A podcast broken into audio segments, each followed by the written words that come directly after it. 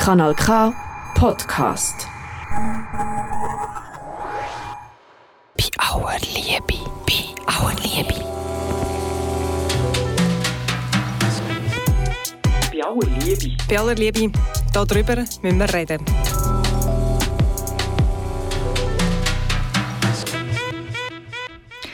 Heute zusammen, ihr hört bei aller Liebe die Gesprächssendung.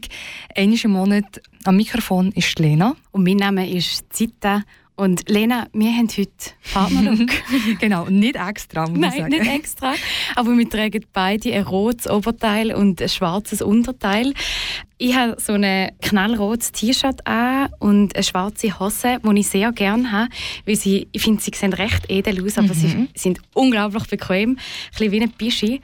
Und dann habe ich noch so blaue Birkis, Birkenstöcke. Knallblau und Knallblau. mega neu aussehende Birkenstöcke. Sie sind auch mega neu. Und ich habe auch ein rotes T-Shirt an, es hat so wie ähm, Strukturen drin. Also es ist auch also ein bisschen weniger knallig als dies. Und ein schwarzes Kleid, das eben so einen Rückenausschnitt hat. Und dann habe ich ein kalt gehabt und darum habe ich das T-Shirt angelegt. Und ich habe auch so weisse ähm, Turnschuhe mit Blau dran. Also es ist wirklich von oben bis unten sind wir ziemlich ähnlich. Sehr sportliche Turnschuhe. Und ich habe ja die gleichen daheim. Das ist fast ein verdächtig. wir, wir kennen uns einfach, wir, sind auch zu viel zusammen unterwegs. Ja, und jetzt ist sicher schön, so miteinander zu plaudern, aber warum erzählen wir das? Wir reden heute über Kleider. Kleider sind wichtig, damit wir uns wohlfühlen. Mit Kleidern können wir uns ausdrücken, wir können entscheiden, wie wir wirken wollen. Kleider verursachen aber auch grosse Schäden für die Umwelt und das Klima. Ein Beispiel. Aus welchem Material ist dein T-Shirt? Äh, warte schnell. Äh, Wo ist das Etikett? ja, das Zettel. Ah, Es das ist eben so ein altes T-Shirt, weil das habe ich von meiner Mami bekommen. Es, Es hat gar keins, aber es ist so ein bisschen wie Bauen und irgendwie vielleicht noch etwas Synthetisches drin. Ja, wahrscheinlich irgendein Mischgewebe. Ich glaube, die meisten Kleidungsstücke sind aus Mischgewebe. Aber Baumwolle, bleiben wir bei Baumwolle. Meins ist, glaube ich, auch Baumwolle. Ein Baumwoll-T-Shirt braucht so viel Wasser, wie ein Mensch in drei Jahren trinkt. Bei aller Liebe über das und über Kleiderproduktion und äh, vor allem auch Kleiderkonsum müssen wir reden. Zita, du hast jemanden eingeladen. Unsere heutige Gästin ist Doris Abt. Sie ist Umweltberaterin und Nachhaltigkeitsexpertin. Und sie ist in der Geschäftsleitung von Fashion Revolution Switzerland. Und das ist eine internationale Bewegung. Sie will die Revolution für faire und ökologische Modeindustrie vorantreiben. Weil die Modeindustrie heute verursacht grosse Umweltbelastungen. Und über die rede ich heute zusammen mit der Doris Abt. Aber nicht nur. Wir reden auch über nachhaltige Alternativen und was man machen kann, um die Umwelt zu schonen. Und bevor wir Doris hier im Studio begrüßen, hören wir zuerst noch ein bisschen Musik, nämlich von Muse mit Uprising. Bleibt dran.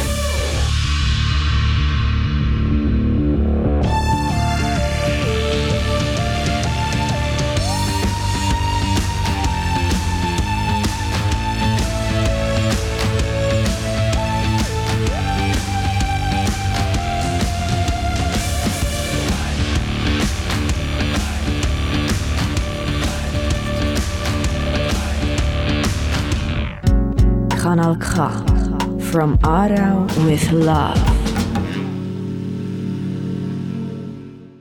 Das ist die Gesprächssendung bei aller Liebe. Am Mikrofon ist Zita Bauer und live bei mir im Studio zu Gast ist Doris Abt, Umweltberaterin, Nachhaltigkeitsspezialistin und Mitglied von Fashion Revolution Switzerland. Herzlich willkommen, Doris. Hallo und schön, dass ich da sein darf. Schön, bist du da. Doris, du trägst ein sehr äh, ausgefallenes Oberteil. Eins, das nämlich im Rahmen von Fashion Revolution entstanden ist. Es ist aus verschiedenen Stoffresten und Etiketten von verschiedensten Labels zusammengenäht. Ähm, verschiedene Farben und Muster. Und äh, Jeans, eine helle Jeans, wo bis am Boden geht, eine lange Jeans und sportliche weiße Turnschuhe. Was bedeuten diese Kleider? Also das T-Shirt speziell finde ich extrem cool, weil es einfach zeigt, dass eben Design heute auch ein sehr cooles Upcycling-Design kann sein Upcycling bedeutet? Aus, äh, also gerade wie das T-Shirt, aus ganz vielen alten Stücken etwas Neues zu kreieren. Kleidung ist für mich auch, wenn wir auch das T-Shirt, ist sehr etwas Kreatives, ist für mich äh, äh, natürlich etwas Ästhetisches. Es ist auch die zweite Haut und ähm, es ist so wie das, was von außen an einem ankommt, aber auch von innen raus. Also je mehr ich auch über Kleidung weiss, umso mehr realisiere ich, wie, wie viel eigentlich in dieser Kleidung drin ist von der ganzen Welt. Also du leihst auch gerne Kleidung an, um, um deine Identität auszudrücken, um irgendetwas zu zeigen? Auf jeden Fall, ja. Ich habe einfach wie so im Laufe der Jahre jetzt immer mehr vom, sage jetzt mal ganz am Anfang, vor allem das Ästhetische, wo ich halt auch Wert darauf gelegt habe, oder immer noch Wert darauf legen natürlich, möchte ich wie auch äh, alle die ganze Geschichte, die im T-Shirt drin ist, die interessiert mich je länger mehr. Und wie ist es zu dem, zu dem Interesse gekommen? Weil du tust dich ja jetzt auch professionell als Nachhaltigkeitsspezialistin mit dem Thema Kleidung und Nachhaltigkeit auseinandersetzen. Wie bist du zu dem gekommen? Ich habe so im We Entschuldigung. Kein Problem. Frosch. Ich habe, ähm, als ich mich mit den ganzen Umweltthemen beschäftigt habe, intensiv, habe ich einfach wie immer mehr realisiert, wie unglaublich der Impact von unserer Kleidung ist. Das ist vor sieben Jahren, als ich das gemacht habe, ist das noch nicht so grosses Thema gewesen. Da bin ich auch auf Fashion Revolution gekommen und habe gemerkt, oh wow, die fangen da darüber reden. Dort geht es wirklich darum, ah, was ist denn hinter dran, wer macht meine Kleidung, was ist drin.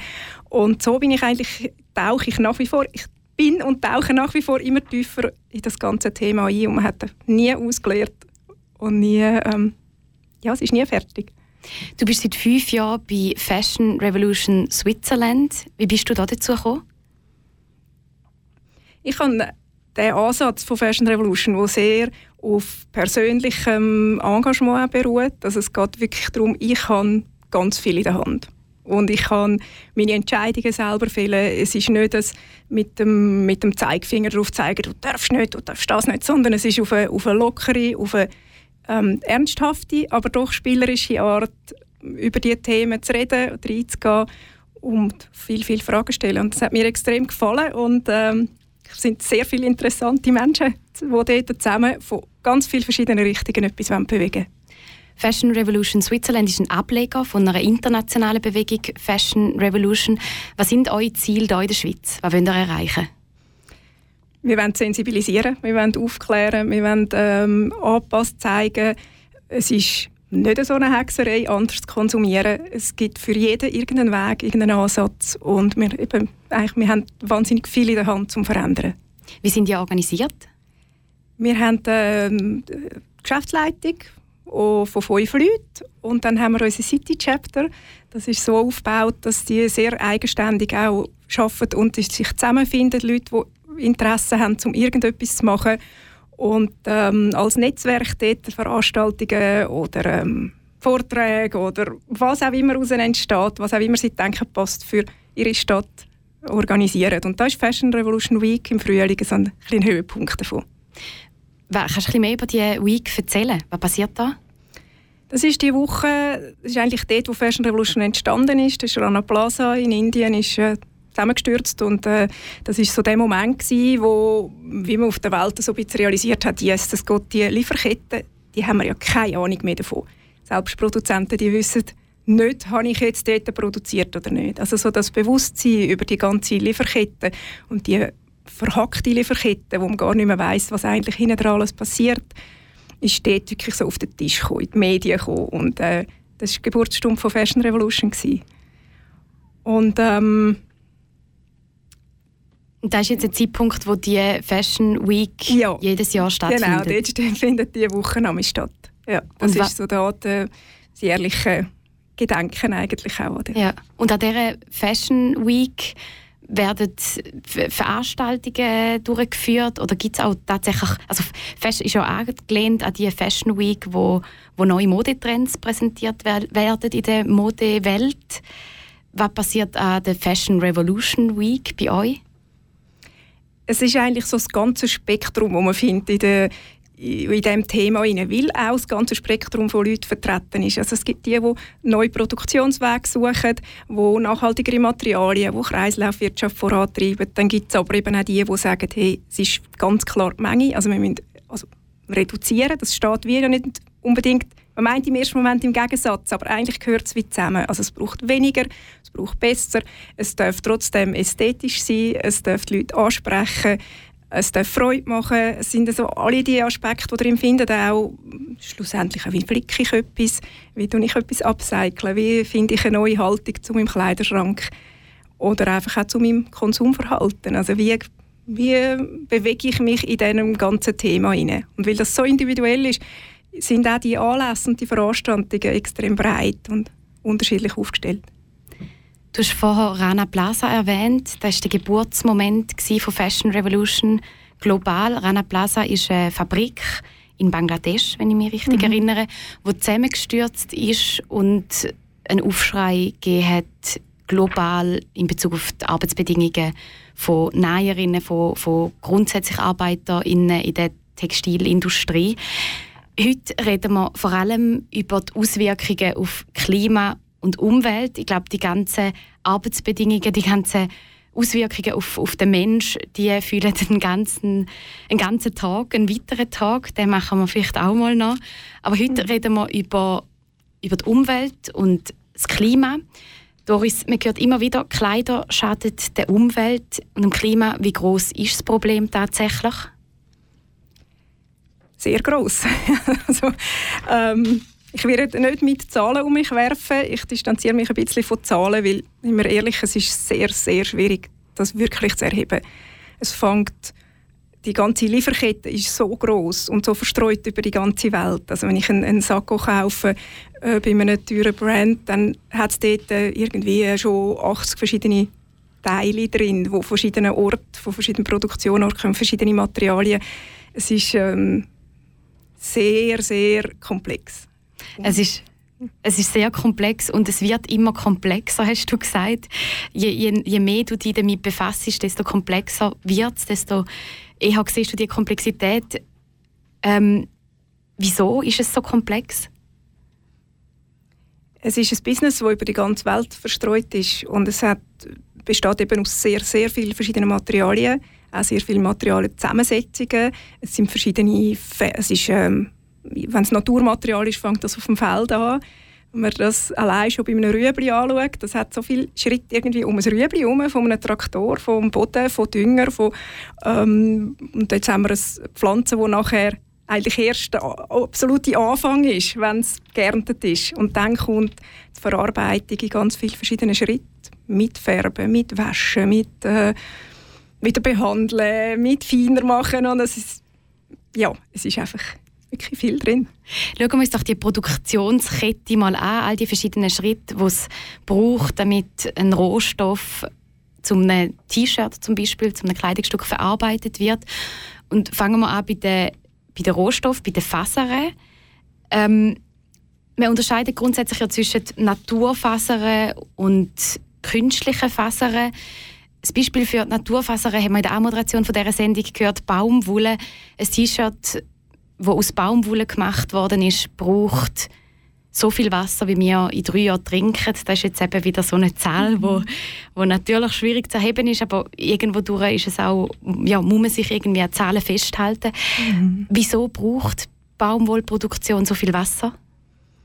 Man muss sehen, Baumwolle braucht viel Wasser, aber in gewissen Ländern ist es natürlich kein Problem. Wenn dort eine Regenzeit ist, in der Zeit, wo dann Baumwolle das Wasser braucht, dann ist das nicht so ein grosses Problem, wie wenn man sie neu mit anbaut, wo eben kein Wasser oder wo dann nur Wasser aus einem See zur Verfügung steht. Also auch dort muss man sehr differenziert, hinschauen. Nicht, Baumwolle ist nicht gleich Baumwolle. Das ist, fängt schon im, im Saat gut an. Also es gibt äh, gentech veränderte Baumwolle und es gibt eben dann auch nicht veränderte. Das heisst, ein Bauer kann sein Saatgut selber vermehren. Das ist schon ein riesiger Unterschied, ob du jedes Jahr wieder neu musst Saatgut kaufen und wenn eine Saat kaputt geht, dann bist du eigentlich bankrott als Bauer. Oder ob du eben dein eigenes Saatgut hast. Also es fängt schon dort an. Mhm. Und Baumwolle ist, wie gesagt, ein Beispiel für eine natürliche Faser. Jetzt so das bekannteste Beispiel von der künstlichen Fasern ist vielleicht Polyester. Ist es besser, ein T-Shirt aus Polyester zu kaufen? Also dort, äh, ich finde immer, äh, Extremismus bin ich eigentlich nicht dafür. Darum äh, ich jetzt für mich auch nicht sagen, es, ist, es gibt jetzt einfach die guten und die bösen Materialien. Es kommt sehr, sehr darauf an, für was auch, für was ich es brauche, wo ich es einsetze. Ich persönlich bin sehr ein Fan von, von Naturmaterialien weil du es gerne trägst, also von, von, weil es angenehm ist auf der Haut? Ich trage es sehr gerne. Ich finde es auch von der, von der Kreislaufwirtschaft her gesehen, macht es eigentlich sehr Sinn, dass wir weiterhin Naturmaterialien brauchen. Weil sie können weiterverarbeitet werden Ja, weil sie, wenn sie nicht jetzt äh, eben noch irgendwie behandelt werden, eigentlich auch wieder könnten zurück im Boden gehen. Mhm. Also es ist, wie, dort ist natürlich auch noch vieles, aber Plastik sage ich mal, bleibt Plastik. Also auch wenn ich mein T-Shirt noch mal wieder recyceln und upcyclen und irgendwann ist es trotzdem einfach Plastik. Mhm. Aber eben das ist ein bisschen auch eine persönliche Haltung. Es gibt Sachen, wo es absolut Sinn macht. Ähm, schwierig sind die ganzen Mischgewebe. Das ist sicher ein grosses Problem. Das ist teilweise sehr, sehr schön in der Haptik, wenn man also ein bisschen Elastan drin tut oder noch so Naturfasern halt ein bisschen verstärkt oder noch anders ähm, verändert dann ist es wie nicht mehr kreislauffähig. Und das ist ja eigentlich eines der ganz grossen Probleme am Ende dieser Lieferkette, dass wir einfach sehr, sehr, sehr viel Textilabfall haben. Mhm. Also weil Mischfasern, die müssen dann auseinandergetrennt werden, damit sie wieder weiterverarbeitet werden können. Ja, mhm. genau. Und vielleicht einfach noch zum, zum, zur Vollständigkeit halber Polyester ist Plastik. Wie wird Polyester hergestellt und wieso ähm, entstehen da Umweltbelastungen? Ah, da wir, gehen wir sehr, sehr tief, tief ins Thema rein. Da können wir auch gerne mal eine Sendung darüber machen. Also man muss sich das so ein bisschen vorstellen, dass das dann wie als Flüssigkeit, ähm, auch wenn man Spiel Bambus nimmt, und das ist ja nicht direkt eine Faser, sondern es wird wie zu einer, grob gesagt, zu einer Pampe gemacht und dann als Faden verarbeitet. Und äh, also das ist sehr, kommt sehr fest auf den Prozess drauf an. Also es, es ist eben auch was, was ist der Rest davon? Wie wird das? Ja, es ist, der geht jetzt sehr, sehr weit. Mhm. Aber ähm, das Grundmaterial ist halt, wenn es Erdöl ist, ist es Erdöl. Mhm. Und jetzt auf dem weiteren Weg bis in Laden, was passieren da noch für Umweltbelastungen? Da ist je nachdem sind Kleidung, wird die Kleidung auch noch behandelt, damit es schön fluffig und äh, frisch schmöckig und irgendwie bleibt. Das merkt man auch, je nachdem, wenn man in einen, in einen äh, sag jetzt mal Fast-Fashion-Laden hineingeht, es ein enormer Geruch in diesen Läden hinein. Also ich mittlerweile halte das fast nicht mehr aus. Das ist, auf unserer Kleidung hat es unglaublich viele Chemikalien, vom, vom Ganzen her. Von der Färbung, aber eben auch in der Nachbehandlung. Und dann ist halt schon, woher kommt es, das ist, äh, der Impact ist sicher auch je lokaler, je besser, aber kann man auch nicht generell sagen. Wenn das in ähm, sonst die ganze Produktionskette stimmt, dann ist es auch okay, wenn es von Indien kommt. Und ähm, das sind einfach so verschiedene, ich sage jetzt verschiedene Punkte, die wie am Schluss mit gegeneinander abgewogen werden. Wenn ich sage, ich habe eine, eine Leine aus der Schweiz, ist das eine andere Entscheidung wie eine Baumwolle aus Indien, aber vielleicht ist auch die Geschichte hinten dran ganz anders oder ich gewichte es anders. Ich möchte den Frauen eine Arbeit geben dort, oder ich möchte bei uns Landwirtschaft fördern oder es ist so, wie das sind die ganz verschiedenen Aspekte, die am Schluss in einem Pro Produkt drin sind. Es ist komplex. Man kann es aber zusammenfassen. Du hast gesagt, wir zahlen nicht die wahren Kosten von diesen Kleidungsstücken. Kann man es so zusammenfassen? Definitiv, ja. ja. die Warenkosten, also die, die, Produktion von Kleidungsstücken, die geht auf Kosten von, der- von der Umwelt und eben auch von den ArbeiterInnen, von den Menschen, die die vergifteten Flüsse, ähm, aus diesen vergifteten Flüssen müssen trinken, dort drin baden. Ähm, nur so als ein kleines Beispiel dafür. Es gibt da natürlich noch ganz viele weitere. Bei, bei aller Liebe bringen immer unsere Gäste Musik mit. Wir hören jetzt das erste Stück, das du uns mitgebracht hast. Und das ist Asim Bonanga ähm, von Johnny. Jetzt habe ich den Nachnamen kann ich nicht mehr lesen, haben wir ihn aufgeschrieben, aber Lena hilft mir, Clegg, Johnny Clegg und ähm, Savuka. Doris, wieso hast du uns das Musikstück mitgebracht? Ich bin ähm, kurz nachdem die Apartheid aufgelöst wurde, in Südafrika gsi und ich bin tief beeindruckt gsi, der, der Wille der Leute, um die die Trennung irgendwie wieder Brücken zu schaffen. Und das ist ein Lied, das damals eine gemischt, äh, gemischte Band, eine der ersten gemischten Bands gsi, für den Mandela gesungen hat am Strand, wo er noch im Gefängnis gesessen ist. Und ähm, ich glaube, das ist das, was wir heute alle wieder extrem brauchen, das Brückenbauen. So die verschiedenen, alle die verschiedenen Gräben und irgendwie wieder ja, zusammenkommen.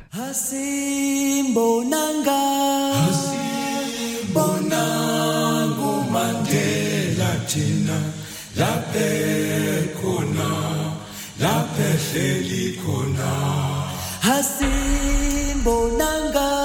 Asimbo Nango Mandela La paix qu'on a, la paix félicona.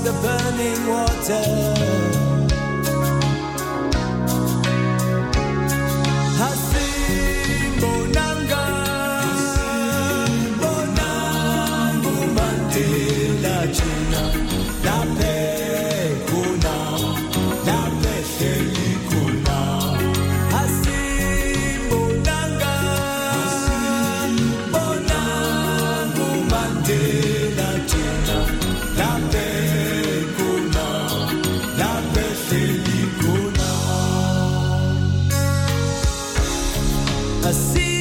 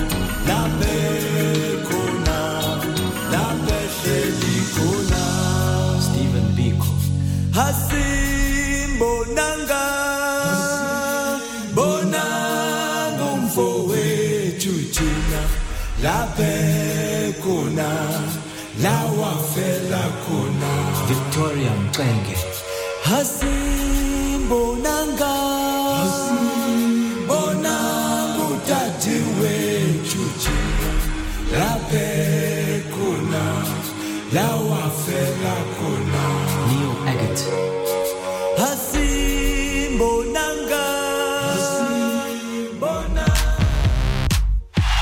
Bei aller Liebe. Wir müssen reden.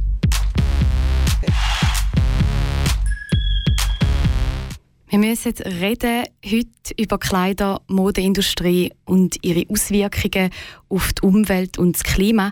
Mein Name ist Zita Bauer und mir gegenüber sitzt Doris Abt. Sie ist in der Geschäftsleitung von Fashion Revolution Switzerland.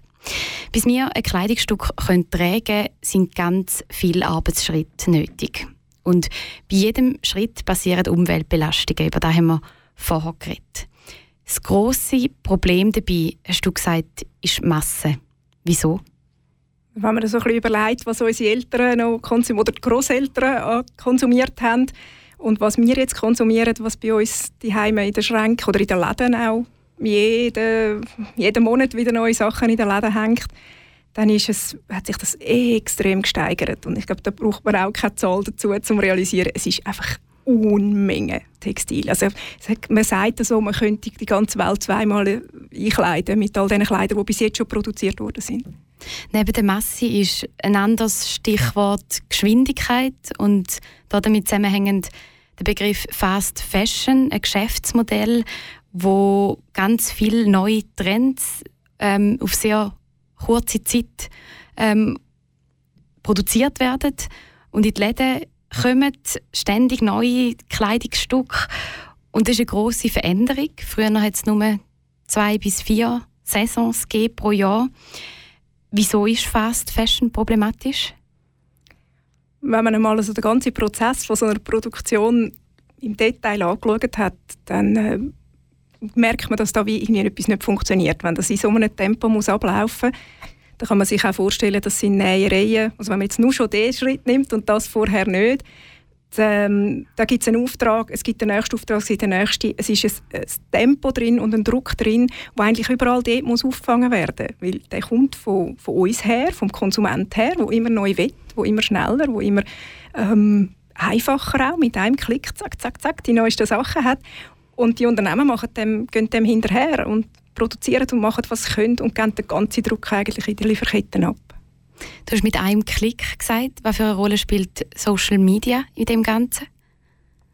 Einerseits wird das Ästhetische, also rein das Optische, wird natürlich wahnsinnig betont. Das ist das, ist das Allerwichtigste dort. Und ich kann nachher, ich mache mir ein Bild oder ich mache mir eine Vorstellung davon und dann kommt das Bedürfnis, ich auch will. mhm. Das ist sehr, sehr ein menschliches Bedürfnis. Und nachher ist es wahnsinnig einfach, um das mit einem Klick zu bestellen. Und dann ist es noch sehr anonym. Also ich muss mich nicht darum kümmern, was dort hinten passiert ist. Und dann nachher kostet es irgendwie 5,90 Franken und dann habe ich noch 50% Gutschein dazu. Und dann, ah, ja, Mhm. Wenn es dann nicht passt, ist ja gleich. Und der 50% Gutschein ist nur 24 Stunden gültig, das heisst, ich muss sofort kaufen. Genau, ja. Was passiert mit der menschlichen Psyche, in dem Moment beim Shoppen? Ich glaube, einerseits ist es extremer Selbstbetrug im Ganzen hinein. Also das, das glaube ich, ist hinten dran, dass man wie man, betrügt sich selber, indem man das Gefühl hat, man ist nachher etwas anderes oder man, man wird zu etwas anderes oder auch, ich habe wie mit dem Ganzen nichts zu tun, weil ich glaube, heute wissen ziemlich alle, dass da hinten dran nicht etwas Gutes steht und trotzdem mache ich es. Also es ist irgendwie auch sehr ich esse ja auch nicht das Essen, wo ich weiß, dass das nicht, dass das irgendwie nicht sauber also nicht sauber irgendwie in der Küche dreckig zubereitet worden ist. Dann kann ich es auch nur essen, wenn ich es ausblende. und das Kleidungsstück, wo ich weiß, dass so viel Dreck hinten dran ist, so eine schlechte Geschichte, kann ich ja nur kaufen, indem ich einfach alles ausblende und sage, es ist mir alles gleich. Mhm. Und jetzt in den also Social Media, wir haben vorher darüber geredet, eben mit, mit einem Klick kann man sich etwas bestellen häufig geht man auch gar nicht mehr in Läden. Weißt, hat, hat auch das Online-Shopping eine große Veränderung auf die Modeindustrie in den letzten Jahren? Ja, ich würde schon sagen, ja. ja. Also es ist auch der, der Moment vom Überlegen, brauche ich das wirklich? Glaube ich, ist viel kleiner. Wenn man im Laden steht, probiert es an, dann man das sicher. Es ist vielleicht schon auch schneller, mal einfach etwas gekauft, aber im, Online ist es einfach die Hemmungen noch viel, viel kleiner. Ich bin in den 90er Jahren geboren und bin so Generation, meine Hobbys sind Lädeln und Shoppen, also ähm, gar nicht stolz drauf. Aber hast du das Gefühl, also das war noch so eine Zeit, gewesen, wo man sich überhaupt nicht Gedanken gemacht hat. Und mittlerweile habe ich das Gefühl, ähm, wir haben ein viel größeres Bewusstsein. Tut sich das auch im Konsumverhalten der Menschen widerspiegeln? Ich hoffe es, ich hoffe es sehr. Also ja, wenn, die Zahlen, wenn wir Zahlen so jetzt von Schein, dass sehr viele junge dort gehen, gehen kaufen. Das ist eine grosse... Ist das, das ist so äh, wirklich das Übelste, würde ich jetzt mal sagen, wo man jetzt einfach so kaufen kann. Das billigste, schnellst produzierteste, direkt verschickt aus China. Ähm, aber äh, ja, ich glaube, das Bewusstsein ändert sich schon. Und das Bewusstsein muss sich vor allem auch ändern im, im eigenen, im eigenen Haltung dazu. Also es soll etwas es darf auch Spass machen. warum ist man lädeln? Es hat Spass gemacht. Man ist mit den Kolleginnen gegangen. Äh, eben, es ist etwas Schönes. Man erfindet sich neu, man probiert neu aus. Und ähm, zu merken oder herauszufinden, auf welche Wege ich das trotzdem kann machen kann. Und genauso Freude haben und genauso mich neu erfinden mit Kleidung. Das ist eigentlich das, was Fashion Revolution aufzeigen will. Und ein großes Thema ist ja in dem allem immer, oder ein Kritikpunkt ist der Preis. Also wir sagen ja, wir haben ja gar keine andere Wahl als in die Fast Fashion Läden zu gehen, wenn man jetzt nicht ein riesiges Portemonnaie hat. Was sagst du da dazu? Ein wirklich gut, faires, produziertes Kleidungsstück, das hat seinen Preis. Das ist weh. Das ist einfach so. Ähm, wenn ich aber sehe, wie viel man teilweise für Sachen ausgibt, die nicht fair produziert sind und trotzdem bereit ist, sehr, sehr viel Geld auszugeben, dann glaube ich, ist es für viele Leute möglich. Und das Schöne ist, dass es heute auch absolut auf, auf ganz viele andere Wege geht, um an coole Kleider zu kommen. Es gibt Secondhand für alle Styles und alle mm, Alter. Äh, es gibt wirklich, heute finde ich, gibt es richtig viele Möglichkeiten, um anders zu konsumieren. Über die Möglichkeiten, über die reden wir, über die Alternativen zum heutigen Konsum. Zuerst lassen wir noch Musik. Die bringt bei uns immer der Gast mit. Doris, du hast Epoca von Gotan Project mitgebracht. Was verbindest du mit dem Lied? Ich habe Tango sehr gerne. und ähm, ich finde beim Tango, oder allgemein beim Tanzen, geht es ja darum, zum, zum äh, Gehen und Nehmen und in eine gemeinsame Harmonie kommen. Und das ist auch etwas, was ich finde, schlussendlich ist heute sehr, sehr wichtig, dass man wieder anfängt, mehr auch einfach ein bisschen wahrzunehmen, schauen, was kommt und was, wo kann ich. Und ja, das ist für mich auch das Tanzen.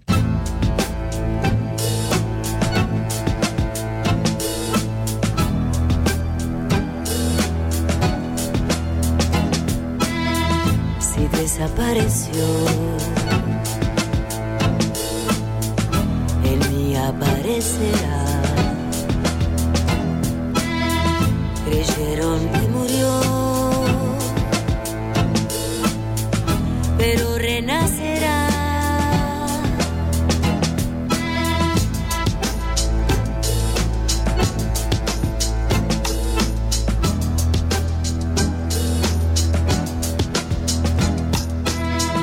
Llovió, paró, llovió. Chico adivinó. Oímos una voz y desde un tango, rumor de pañuelo blanco.